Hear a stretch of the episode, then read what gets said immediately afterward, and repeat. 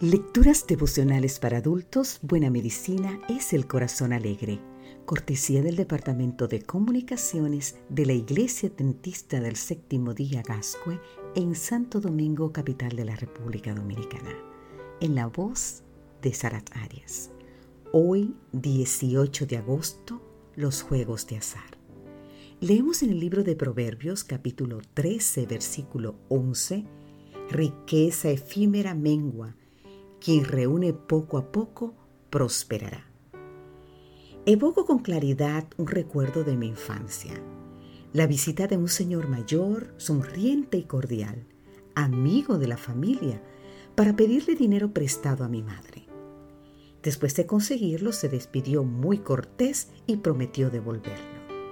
El incidente fue tema de conversación familiar durante muchos días, no solo porque aquel dinero no se recuperó, sino porque el sobrino del visitante nos explicó la realidad del problema.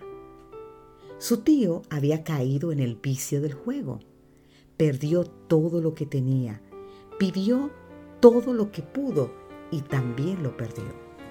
Desafortunadamente, sus seres queridos tardaron demasiado tiempo en descubrirlo y su ruina económica fue fulminante. Las consecuencias monetarias de la conducta adictiva en torno al juego son muy adversas, pero los daños inmateriales son aún mayores. Quienes juegan a los naipes apuestan en los deportes o compran lotería con el riesgo de la adicción.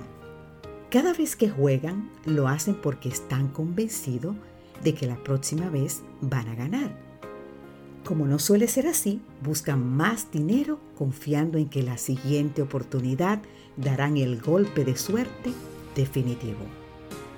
Si alguna vez ganan, lo más probable es que lo jueguen y lo pierdan otra vez.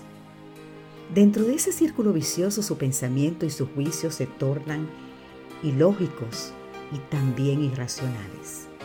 En momentos de lucidez se dan cuenta de su situación y quieren abandonar las apuestas o juegos, pero no pueden.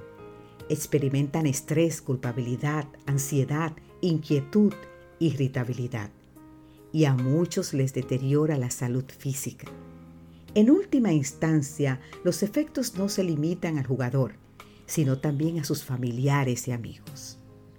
Se estima que la persona tocada por el juego daña con su conducta a otras 10 o 17 personas más.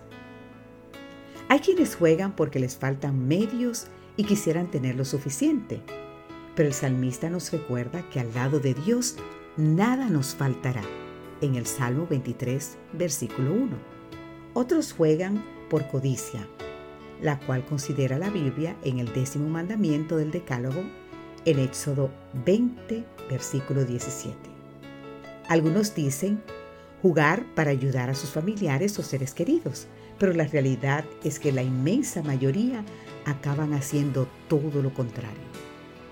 Arruinan la estabilidad económica de su familia.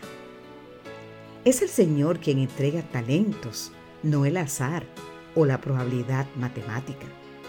La parábola del capital y los intereses en San Mateo capítulo 25, los versículos 14 al 30, lo dejan claro. Querido amigo, querida amiga, Reflexiona hoy en el texto bíblico y piensa por qué las riquezas que se adquieren de forma instantánea menguan y por qué el dinero reunido poco a poco prospera. Que Dios hoy te bendiga. Amén.